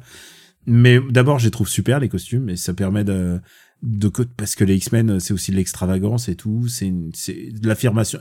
En tout cas, les X-Men de cette période, c'est de l'affirmation de soi-même. Ouais. Est-ce est-ce que est-ce que si c'était pas évident et pas de politique dans mes comics mais bon euh, les X-Men c'est quand même c'est quand même une métaphore au moins de la cause LGBT au Les- moins de ça Comment ça, les X-Men, c'est une minorité persécutée? Comment ça, monsieur? On voit de la Ouais. politique maintenant là-dedans. ouais ouais bref bref euh, euh, les, gal- les galas le gala a eu lieu l'année dernière et ils en font un gala cette année voilà. D'accord. et euh, ans. Du coup, il y a un event tous les ans pour le Hellfire Gala, en fait. Bah en fait, euh, ouais, en fait plus plus ou moins en fait, c'est-à-dire il y avait plus ou moins de conséquences dans le premier gala et là ils, ils refont un autre gala D'accord. et c'est à l'occasion de ce gala qu'ils élisent les nouveaux euh, les nouveaux membres des X-Men. D'accord. Bon, alors on s'excuse pour tous les gens qui n'ont rien affiché des X-Men, mais euh, les gens euh, que ça intéresse, là, ils ont été on- servis, là, pour le coup. On laissera le timecode dans la description. Je suis désolé, mais il est trop tard pour prévenir les gens. Je suis désolé. J'ai essayé d'en parler sans spoiler. Hein. On a une question de Blobby Clem sur notre Discord. On rappelle le Discord, hein, le lien est disponible sur les sites de nos podcasts. Euh, qui nous demande si les séries Lord of the Rings et Game of Thrones, donc je pense qu'il parle des séries qui arrivent, hein, euh, est-ce que ça nous botte, est-ce qu'on est curieux, ou Osef total Alors, euh, tu veux commencer? Euh, mais en fait, j'ai beaucoup de séries à regarder. En fait, je sais pas si j'aurai le temps et le l'intérêt. Par exemple, tu vois, moi, je, on regarde Better Call Saul et Better Call Saul, on est passionné par ça et on a envie de prévoir le prochain épisode. Il y en a plus- il y en a plus que deux et tu vois, ça me tient en haleine. J'essaye de regarder en ce moment Boys, The Boys, donc euh, j'en suis à la saison 2. Mhm. Euh, c'est pas pénible, mais c'est genre, je me, je me force un peu parce qu'il y a des moments où je, où c'est juste un peu chiant. Mais en même temps, euh, il paraît que la saison 3 est super. Et en plus, il paraît que, euh, ça, je vois de sources sûres. C'est mon, juste mon goût, mais The Boys est meilleur en série qu'en, qu'en comics. C'est rarissime, mais il faut le préciser. Ouais. Et, euh, et en plus, bah, il... non, mais il y a un intérêt. J'ai quand même un intérêt dans The Boys. Est-ce que Lord of the Rings, je, je crois pas. Je crois, je crois pas, euh, genre, je crois pas que ça m'intéresse. D'accord. Bah écoute, moi je peux te le dire très simplement. Euh, Lord of the Rings, j'avais, j'ai vu les, les trois films de Peter Jackson au cinéma. Il m'en reste rien du tout. J'ai pas envie de les revoir. J'ai pas envie de voir les versions longues Director's Cut. Est-ce que, que t'as une affinité avec le, le matériel original Est-ce J'avais lu les bouquins. J'avais lu les bouquins quand j'étais euh, quand j'étais collégien ou lycéen, je sais plus. J'avais bien aimé, mais ça m'avait pas transporté plus que ça. Donc ce qui fait que j'ai vu les films Lord of the Rings au cinéma. J'ai pas vu les films Hobbit parce que j'en avais rien à foutre et que de base le fait de découper un bouquin qui était euh, finalement pas si épais que ça en trois films, je trouvais ça scandaleux. Donc euh, c'est un peu par principe et aussi parce que je m'en foutais. Je suis pas allé le voir. Ah, du j'ai coup, pas la vu, série- J'ai pas vu Bilbo. C'est pas la peine de m'envoyer des listes. Ouais. J'ai lu Bilbo, c'était un de mes premiers, un de mes premiers romans, mais genre, et quand j'ai, quand ils ont annoncé qu'ils faisaient ça en trois films, j'ai fait, en trois films, hein, tu étais bien Ouais, trompé. ouais, ouais, trois films, ouais. Ah, quand ils ont fait en trois films, j'ai fait, mais, attends, c'est quoi, l'acte 1, premier film, acte 2, deuxième film, c'est quoi cette histoire? Je sais pas, mais ils ont fait trois films sur le Hobbit. Donc du coup, la série Lord of the Rings, je m'en tape. Et, euh, euh, les spin-off Game of Thrones, je m'en fous aussi complètement. Alors que j'étais vraiment à fond sur Game of Thrones jusqu'à la saison 8. Et la saison 8 m'a tellement dégoûté du truc que je m'en tape, mais d'une force. Donc il va vraiment falloir que le bouche à oreille fonctionne, que j'entende euh, des, louanges, des commentaires super positifs sur Lord of the Rings et Game of Thrones pour que je leur donne une chance. Parce qu'à l'heure actuelle, Osef, total. J'en ai rien à cirer, vraiment. Moi, c'est un truc qui me fascine complètement quand quelque chose est complètement dans le, le débat public Game of Thrones. Enfin, c'était pas possible d'avoir une conversation au restaurant euh, parce que la table, la table d'à côté, ils te faisaient chute parce que ils étaient, étaient en train de spoiler Game of Thrones. Ça m'est arrivé, hein. Ça m'est arrivé. Au sort de Paris, euh, genre, je m'en bouffais au resto et on m'en parlait et les gens, les gens, la table d'à côté m'ont dit non, c'est apparaît. Mais en vrai, j'adore l'idée que c'était si important pour tout le monde, on était tous là-dessus et qu'à un moment, ça disparaisse. Ça disparaisse du débat.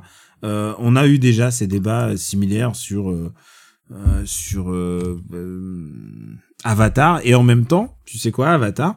Euh, pour nous donner tort, Avatar revient et on va reparler d'Avatar pendant Ouais, et puis et puis il reste un fandom. Il y a des gens qui attendent à fond le nouvel Avatar, comme je pense qu'il y a des gens qui attendent à fond les séries Lord of the Rings ou Game of Thrones. C'est juste que euh, nous non et que dans notre dans notre entourage pas forcément non plus. Donc on a peut-être l'impression que tout le monde s'en fout, alors que je pense qu'il y a vraiment des gens qui les attendent à fond. Moi, je sais pas. Je, je pense que je pense qu'à un moment, quand le, le truc, le truc, c'est des spin-offs, quoi, et ce sera toujours un peu moins bien que l'histoire de base. C'est, euh, Je sais pas. Écoute, regarde euh, la série Watchmen de HBO, Mm. c'était un Non, mais c'était génial. j'allais dire, qui peut me regarder dans les yeux et me dire qu'Obi-Wan, c'est meilleur, c'est meilleur que Star Wars et Empire Strike Back. J'ai pas j'ai pas regardé Obi Wan donc je tu vois. Je non, mais moi, je l'ai, moi, je l'ai vu Obi-Wan, et tu sais quoi? Je comprends ce qu'ils veulent faire, mais, Mais Obi-Wan, Obi-Wan c'est intéressant parce que j'ai pu voir une dichotomie assez violente entre euh, entre ma timeline US qui était plutôt à fond et ma timeline française qui a chié sur le truc du début à la fin en fait. Mais Donc moi, c'était assez rigolo. je trouve pas que c'est à chier parce que le mec, il y met tellement de cœur à être Obi-Wan, il se dit putain, c'est ma, Mm. c'est ma, c'est ma chance de revenir. Mais tu sais, et tu sais quoi, le pire, c'est que je voyais la série, je me disais, ah, ça aurait fait un film, ça aurait été moins, plus, plus supportable. Et là, Une là, série ouais. c'est six fois, c'est six fois 50 minutes, je, je- C'était jamais Ewan McGregor hein, qui se faisait chier dessus. Hein. Même même les gens les plus critiques euh, disaient jamais de mal d'Ewan McGregor, mais globalement la série, euh, enfin euh, si je m'en tiens à ma timeline française, globalement c'était de la merde quoi. Ouais. Heureusement, euh, ma timeline, euh, si elle n'aimait pas, c'était pas pour les raisons, les raisons pourries de, d'une partie du fandom de Star Wars. Ouais.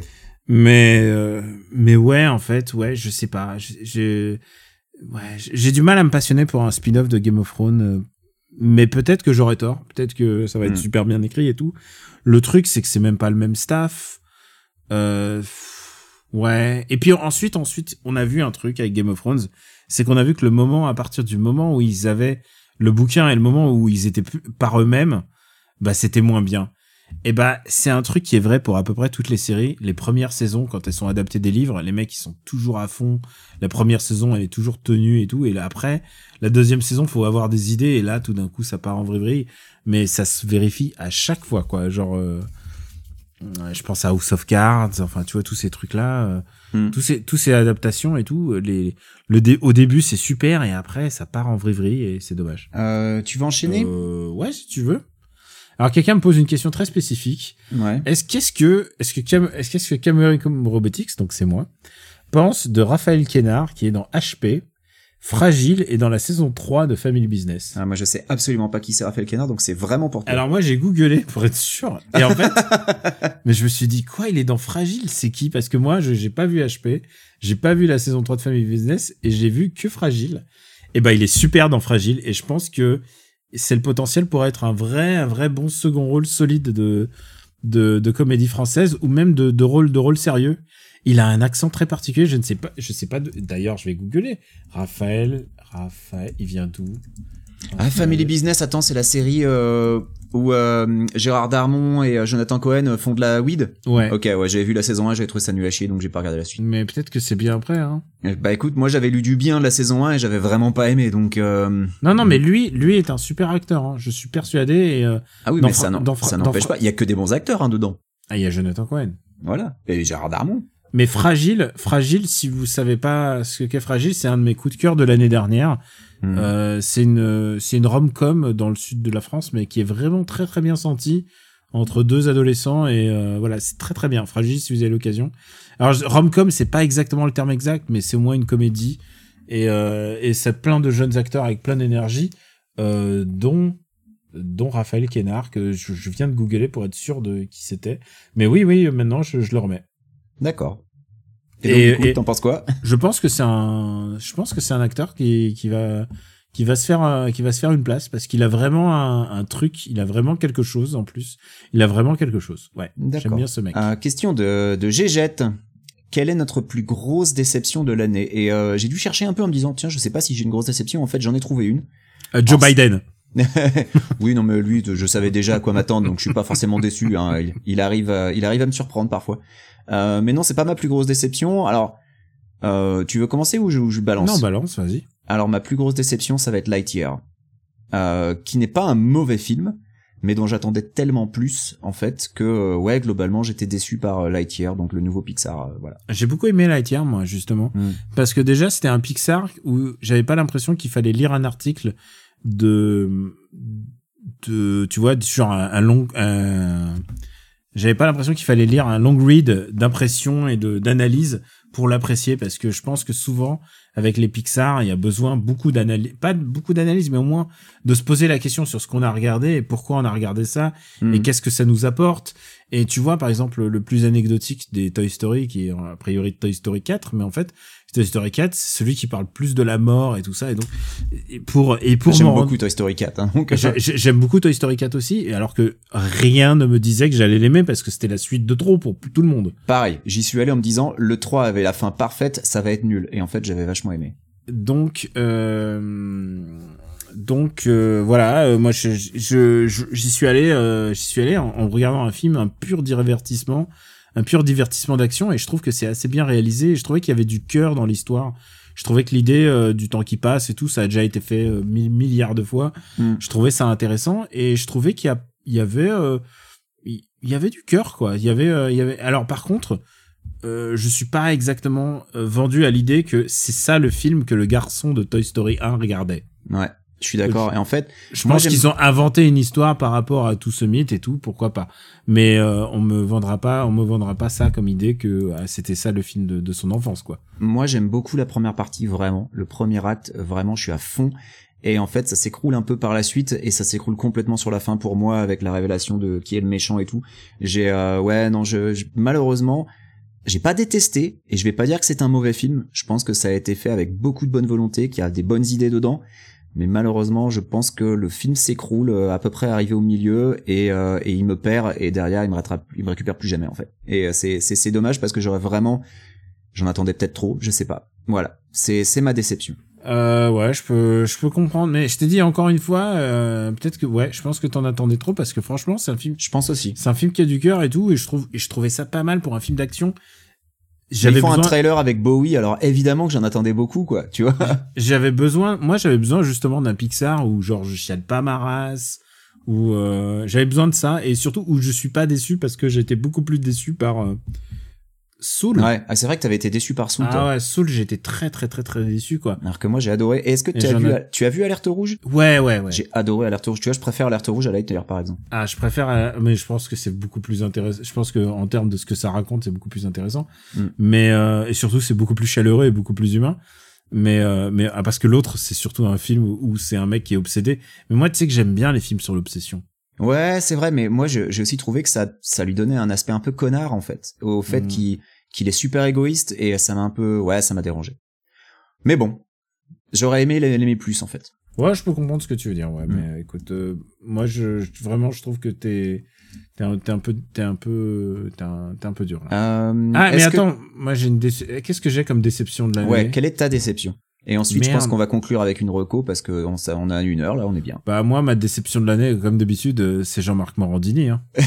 c'est qu'il est pas encore en tôle, c'est ça ta déception? Ben, c'est qu'il aurait... moi j'aurais voulu qu'il aille, euh, qu'il aille sur la ligne de Balkany, mais ils vont se croiser. Ouais. Balkany il sort, lui il devrait rentrer. euh, je sais.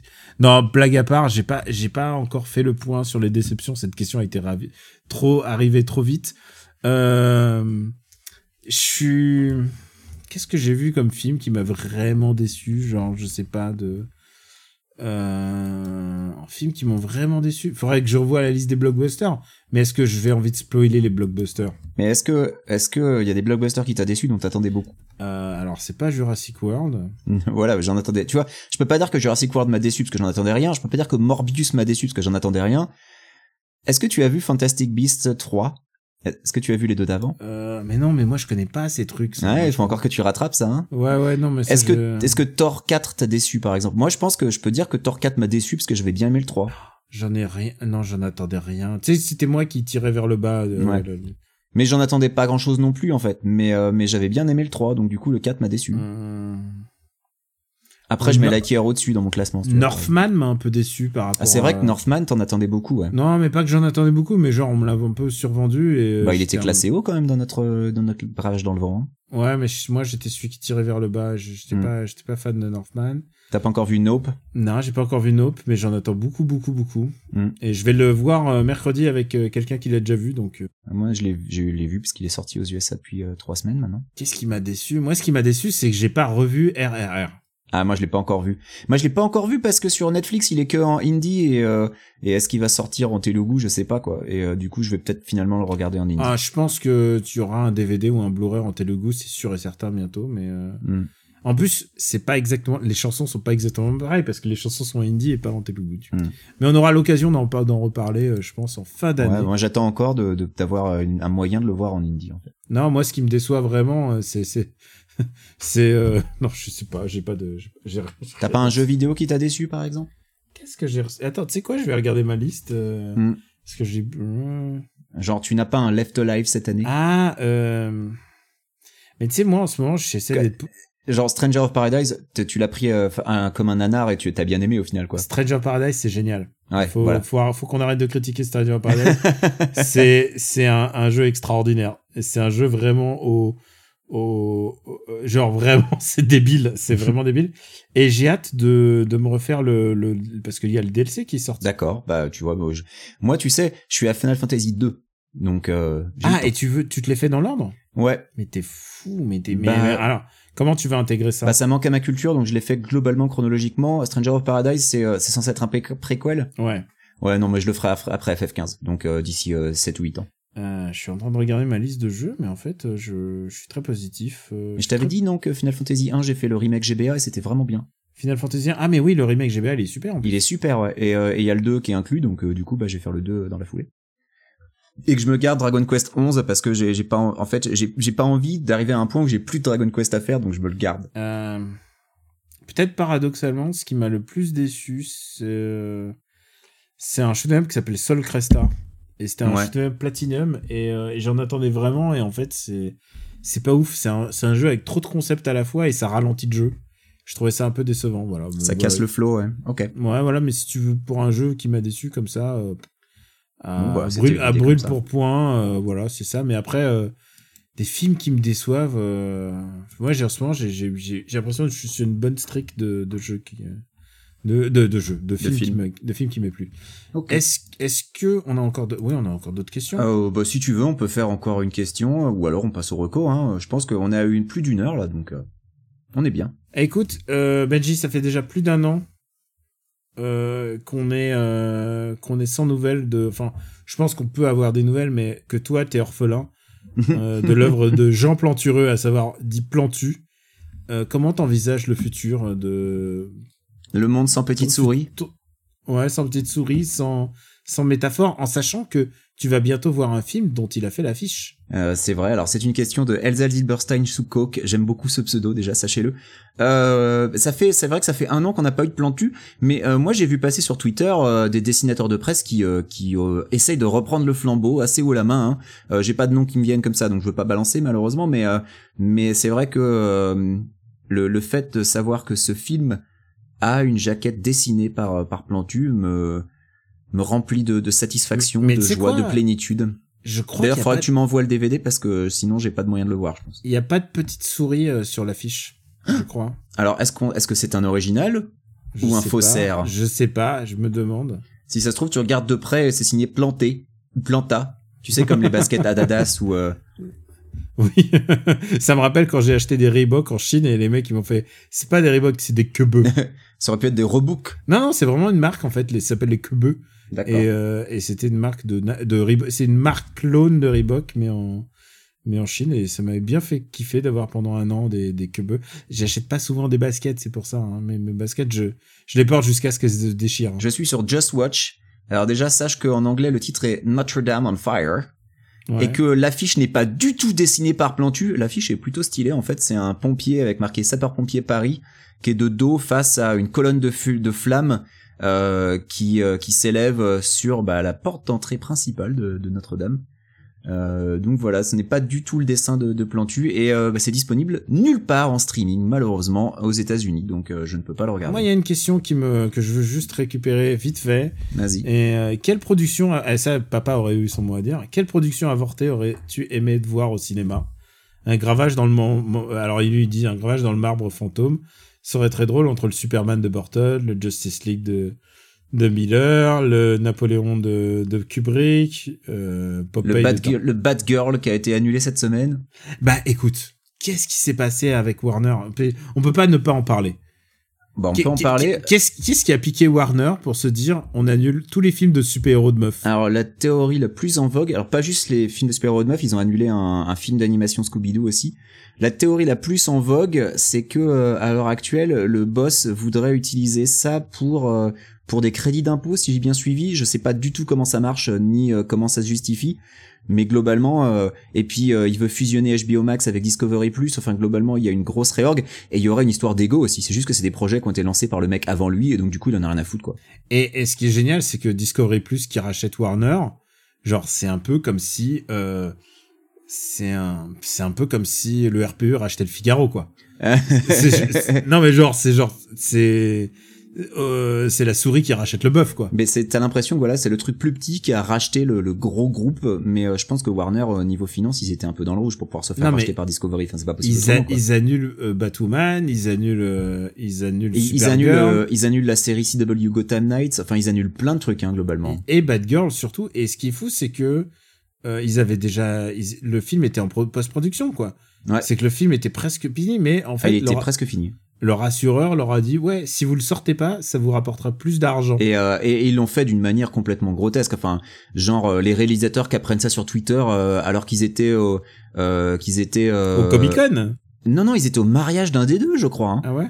Ils étaient genre euh, au Maghreb pour le mariage d'un des, deux réalisateurs. Enfin, c'est, c'est hallucinant la manière dont ils ont appris ça. C'était fait d'une manière tellement dégueulasse que, euh, franchement, mes euh, mes grosses pensées pour tous les gens qui bossent sur le film, qui, enfin, qui bossaient sur le film, qui parce que sur le film, sur les effets spéciaux. te faire annuler un projet comme ça, c'est vraiment, ça te, ça te brise le cœur, quoi. C'est horrible. C'est, c'est ils ont, dégueulasse. ils ont littéralement tout, ils ont annulé quasiment tout. Et, et alors, ce qui est terrible, c'est, c'est The Flash. Parce que The Flash, en fait. Ah mais c'est ah mais alors ça alors, The Flash, The Flash, ils ont envie de l'annuler. Le seul problème, c'est que le film est, semble-t-il, pas mal. non mais The Flash il l'annule pas alors que Ezra Miller a 12 000 affaires au cul quoi c'est incroyable Il a, il a beaucoup d'affaires au cul. Moi, honnêtement, honnêtement, Ezra Miller, il a l'air d'être, il a l'air d'avoir besoin d'aide. mais après je peux Il a l'air, comprendre il a, il a l'air de pas être bien et j'ai pas envie de rire de lui. Mais, mais, mais là encore contre- Ezra Ouais. Miller est un gigantesque connard mais sur un film pareil Non, non, non, t'as il- 3000 il a l'air- personnes qui travaillent quoi honnêtement, il a l'air vraiment méga malade. hein. Euh, ça a pas l'air d'être, il a, il a pas l'air d'être dans son état normal. Alors- et, et clairement, il y a des trucs, il y a des trucs chelous qui se tournent. Et moi, tant que j'ai pas le dossier, tant que j'ai pas l'affaire, je veux pas m'exprimer là-dessus. Mais clairement, mais Non, clairement, surtout annuler, de tout- annuler de- un film juste pour ce mec-là, alors qu'il y a peut-être 3000 personnes qui travaillent sur le film. Voilà, ce serait dégueulasse pour les 3000 personnes qui ne sont pas Ezra Miller. Ouais, je pense que ouais. Et de toute manière, euh, je boycotterai pas le film parce qu'il y a Ezra Miller, mais mais qui qui peut-être a commis des peut-être a commis des crimes, peut-être pas. Je ne sais pas.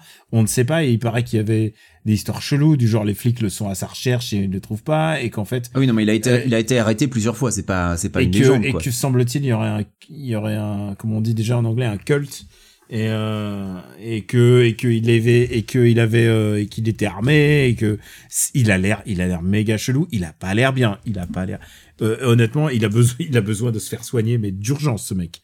Mais euh, mais ça a l'air d'être catastrophique pour le film quoi. C'est et du coup ça aurait été le premier film à, à se faire annuler et c'est celui qui est pas annulé. Bah voilà. Mm. Et c'est, voilà. mais paraît-il que le film est bien justement Bah écoute, je ne sais pas, hein, euh, Mm. mais tu sais, paraît-il que le film Bad Girl était bien aussi, hein, que globalement il y a eu une espèce de, de fausse propagande, de mots, euh, enfin de rumeurs qui avaient été lancées comme quoi le film était pas bien et que c'est pour ça qu'il a été annulé. Et derrière, t'as eu euh, des plusieurs sources qui ont dit non non, il était bien le film, ça c'est c'est n'importe quoi, c'est une fausse excuse quoi. Donc euh, je pense que bah malheureusement, Peut-être qu'un jour, le film sera aucune leaké. Pitié, sans aucune pitié. Hein. non, voilà, mais peut-être qu'un jour le truc sera leaké et qu'on pourra juger, mais euh, à l'heure actuelle malheureusement, euh, il y a des chances qu'on le voit jamais quoi. Mm. Ouais, non, c'est vraiment dommage. En plus, les réalisateurs, ils commençaient à se faire un, un nom. Ils sont. Euh, je suis pas, je suis pas, euh, comment dire, je suis Ils pas. travaillent pour Marvel aussi, hein, donc. Voilà, je suis pas inquiet pour eux. Je pense qu'ils vont rebondir. Mais, Non, euh, mais, mais même pour eux, c'est moche, quoi. Voilà, te, te faire déposséder d'un projet comme ça, annulé, euh, alors que t'es à fond dessus, euh, ouais, c'est chaud. ouais. Ouais, moi, je suis, je vraiment, c'est vraiment, ça me fait de la peine. Pendant ce temps-là, Marvel, ils annoncent n'importe quoi euh, qui sort dans dans cinq ans. Alors, euh, Avengers, euh, Avengers, on, on nettoie, le- on nettoie le, le frigo. Avengers, on te fait, genre, il y a Avengers pour tout, il y a un Avengers pour toutes les situations. Ils Oui. annoncent plus de films qu'ils n'en ont écrit et tu sens que, c'est- tu non, sens qu'ils t'en as, peut-être un tiers qui sera annulé d'ici là, voilà. et tu sens qu'il- et tu sens que euh, tout ne va pas être bien. Oui, mais t'en as certainement un tiers qui sera annulé d'ici là. Enfin, on se rappelle le film Inhumans. euh, Il y, y a eu plusieurs trucs qui ont été annulés alors qu'ils étaient, euh, qu'ils étaient annoncés. Donc bon, faut, faut pas, faut pas, euh, faut pas s'emballer. Ouais. Il manque plus qu'il rembarque Josh Whedon et là c'est bon. Ils Oui, ont alors- tout- alors là c'est Peu de chance que ça arrive, ça par contre, je pense. Ouais, je pense que et en plus euh, surtout le dernier la dernière interview là quand il est sorti de son silence et on se regardait avec madame, on se disait oh là là, c'est terrifiant de dire ça quoi. Ah, a- il aurait mieux fait d'y rester. hein. Il aurait mieux fait genre c'est pas bien quoi, c'est pas bien. Bon bah voilà, je crois qu'on a fait le tour des le tour des questions. Euh, Ah non, peut-être que tu veux parler des, vraiment d'un film annulé que t'aurais aimé euh, dont t'aurais aimé parler. non, non, moi j'ai dit Bad Girl. hein. Ouais, Bad Girl. Ah, moi, j'aurais aimé parler des Fantastic Four, mais qui, paraît-il, est, est il sera diffusé dans pas longtemps en... Est-ce qu'il c'était pen- ou est-ce que c'était pendant les, les mois de, le mois de juillet, mois d'août? Je vois Mais en pas tout cas, tu le- parles. Il y, a un film, Fantastic Four? il y a un film Fantastic Four qui a été réalisé dans, en- dans les années 90, au tout début. Ah, celui de la Canon, d'accord. ouais, Et celui qui qu'ils a été... qu'ils ont, ont jamais sorti. Mais il est pas disponible genre sur le net euh, de manière. Oh si, bien sûr, moi je l'ai vu, je l'ai vu. Me dis bien aussi. Et, euh, et bah voilà, celui-là, bah celui-là, je pense que c'est un, c'est un bon client, quoi. Hmm. Et c'est un film qui a du cœur, en l'occurrence. Non, c'est de ce côté qu'il faut regarder. Oyez, sa papaya Ça vous dirait un ice cream avec mon ami et moi? Casse-toi, sale gominé.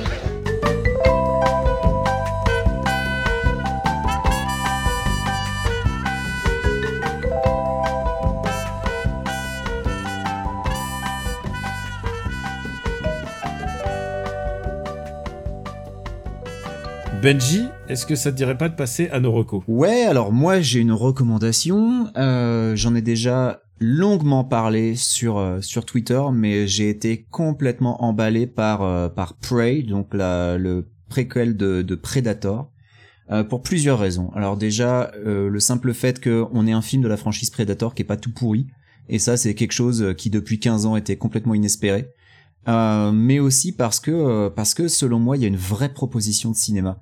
Et que et que j'entends des critiques qui disent ouais ouais les CGI sont pas super ouais ouais euh, tel personnage euh, ils sont censés parler français euh, et je dis mais peccadille que tout cela parce que euh, il y a une vraie proposition il y a une vraie envie il y a des trucs sur lesquels les mecs ont vraiment réfléchi et c'est fait de manière très très intelligente et c'est pour ça que je pense que ça balaye toutes ces critiques sur des trucs qui selon moi sont vraiment des détails qui n'ont aucune importance.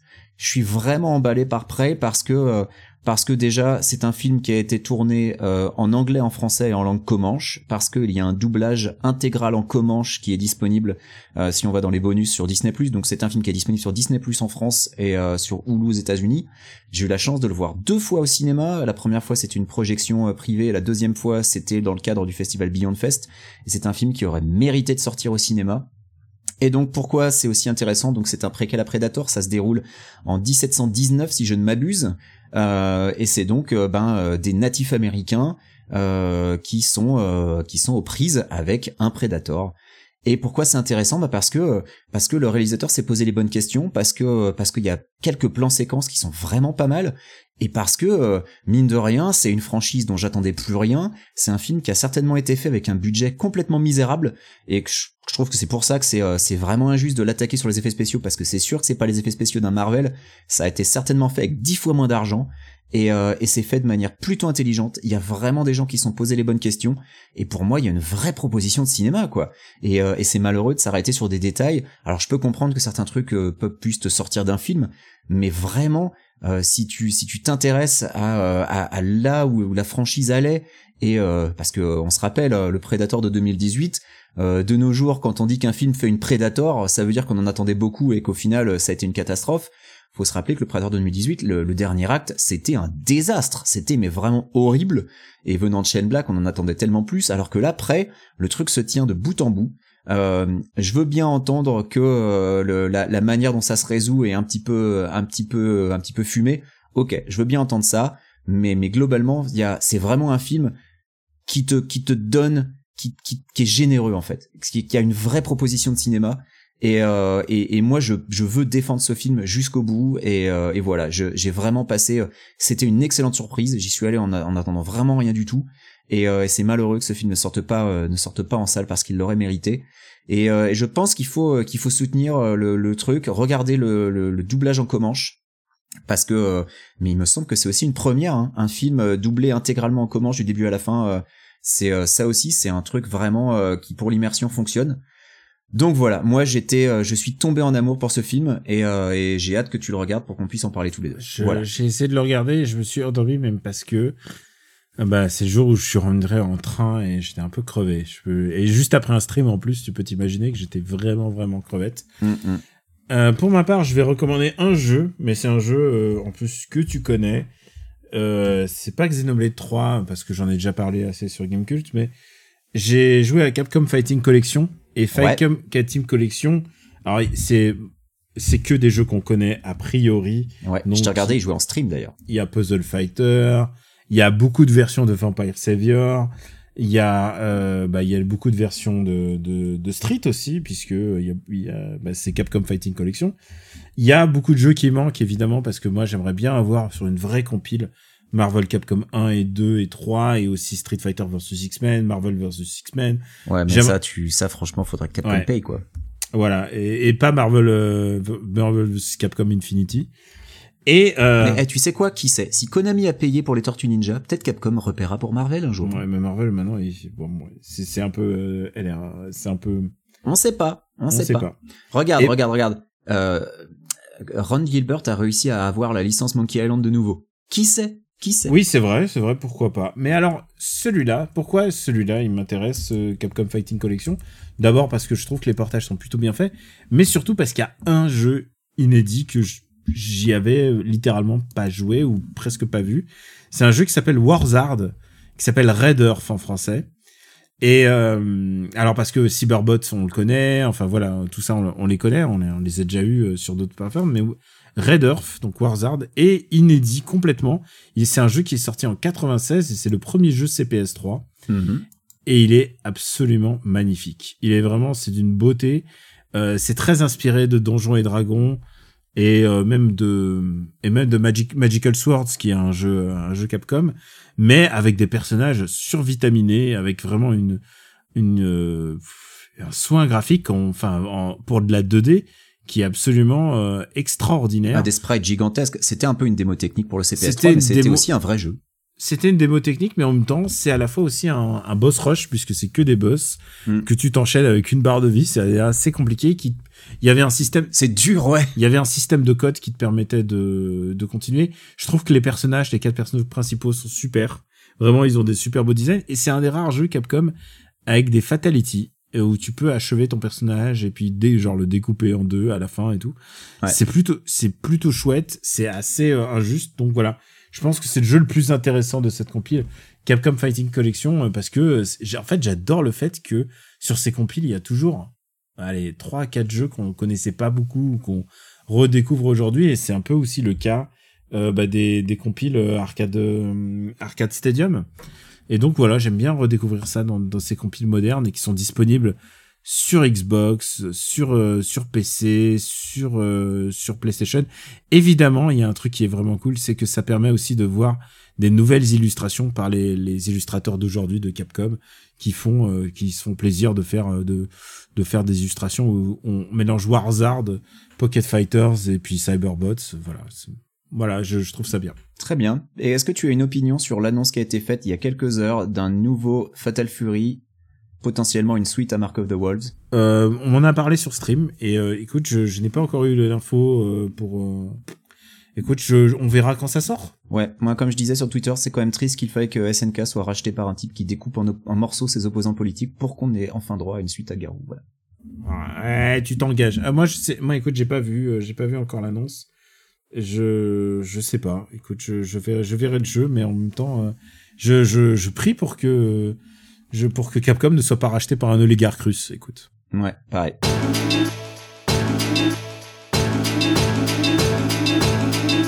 Euh, vous pouvez nous retrouver, euh, bah, évidemment, euh, sur afterite.fr, c'est notre site. Vous pouvez retrouver Quick sur KWYXZ XZ sur Twitter, voilà, tu as sur. Twitter et moi sur Camille Robotics. On vous remercie de nous soutenir sur patreon.com slash RPU. Chaque, chaque soutien est vraiment très, très important. Merci à vous, c'est vraiment c'est c'est ça qui nous permet, euh, littéralement moi en l'occurrence, de, de garder ma lumière allumée pendant que je, pendant que je, pendant que je fais cet enregistrement. Et euh, il serait temps que je ferme parce qu'il commence à faire froid et c'est paradoxal, mais alors que en journée ça va être, il va faire très chaud, mais on est obligé de jouer avec ça parce que sinon il fait très chaud dans la journée. Voilà. Euh, c'est compliqué hein, la vie des bébés. Oui. Euh, et puis voilà, je crois que j'ai tout dit. Bah ouais, on peut conclure. On peut conclure, on vous embrasse et on vous dit à très bientôt pour notre épisode 150. Ouais, ou peut-être le 151 d'abord, on sait pas encore. On se met la pression mutuellement. Eh, Vas-y, on se met la pression là. On vous embrasse très fort et on vous dit à très très bientôt, où que vous soyez. Euh, bah voilà, parce que s'il y en a, il y a des gens qui sont encore en vacances. Voilà, restez au enfin, il y a des gens qui sont en vacances. Ouais, et ben ouais, en vacances ou pas en vacances, restez au frais, euh, buvez de l'eau et, euh, et ciao. Ouais, buvez de l'eau pendant qu'il en reste. Euh, c'est Jean-Claude Van. Oui, voilà, bonne idée. Bisous, à bientôt.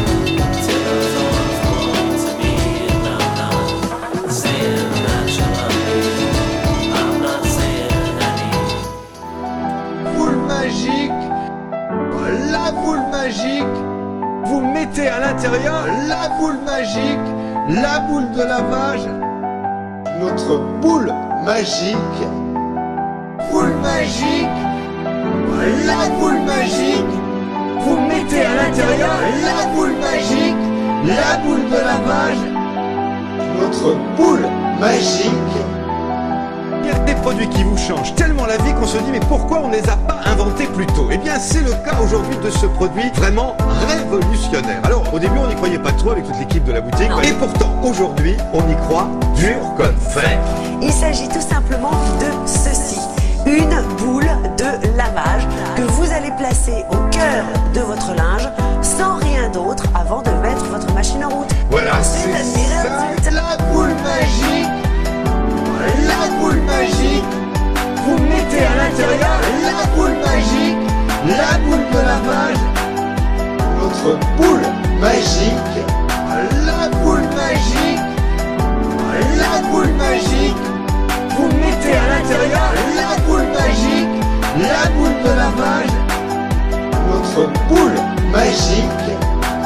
Et là, ce que je vous propose, c'est d'écouter le spécialiste nous expliquer comment ça marche notre boule magique. La boule magique accroît le mouvement moléculaire de l'eau et renforce donc son pouvoir nettoyant, ce qui permet une meilleure pénétration au niveau de la fibre textile. Plus, en émettant des ions négatifs, la boule magique capte le chlore présent dans l'eau de ville et plus l'élasticité et les couleurs du tissu. Hein, c'est vraiment exceptionnel. La boule magique, la boule magique. Vous mettez à l'intérieur la boule magique, la boule de lavage, notre boule magique, la boule magique, la boule magique. Vous mettez à l'intérieur la notre boule magique. Bonjour maître. Bonjour Pierre. Alors? La machine est vide. Parfait, parfait, parfait. Alors regardez, on va mettre ici cette chemise avec une grosse tache de café. Très sale. Très très sale. J'ouvre et nous allons voir le résultat. Alors ici, nous avions notre pantalon avec des taches de grenadine. Voilà. Waouh constatez, maître comme moi Je ne vois plus de taches. Merci beaucoup, maître. Donc, la boule magique, la boule magique. Vous mettez à l'intérieur la boule magique, la boule de lavage, notre boule magique, la boule magique, la boule magique. Vous mettez à l'intérieur la boule magique, la boule de lavage, notre boule magique. Alors qu'est-ce qu'on peut dire en conclusion? Eh bien que sans savon, rien qu'avec la boule, tous ces linges sont propres. Merci beaucoup maître. Et maintenant, effectivement, la boule magique, vous n'utiliserez plus que cela. Une production RPU.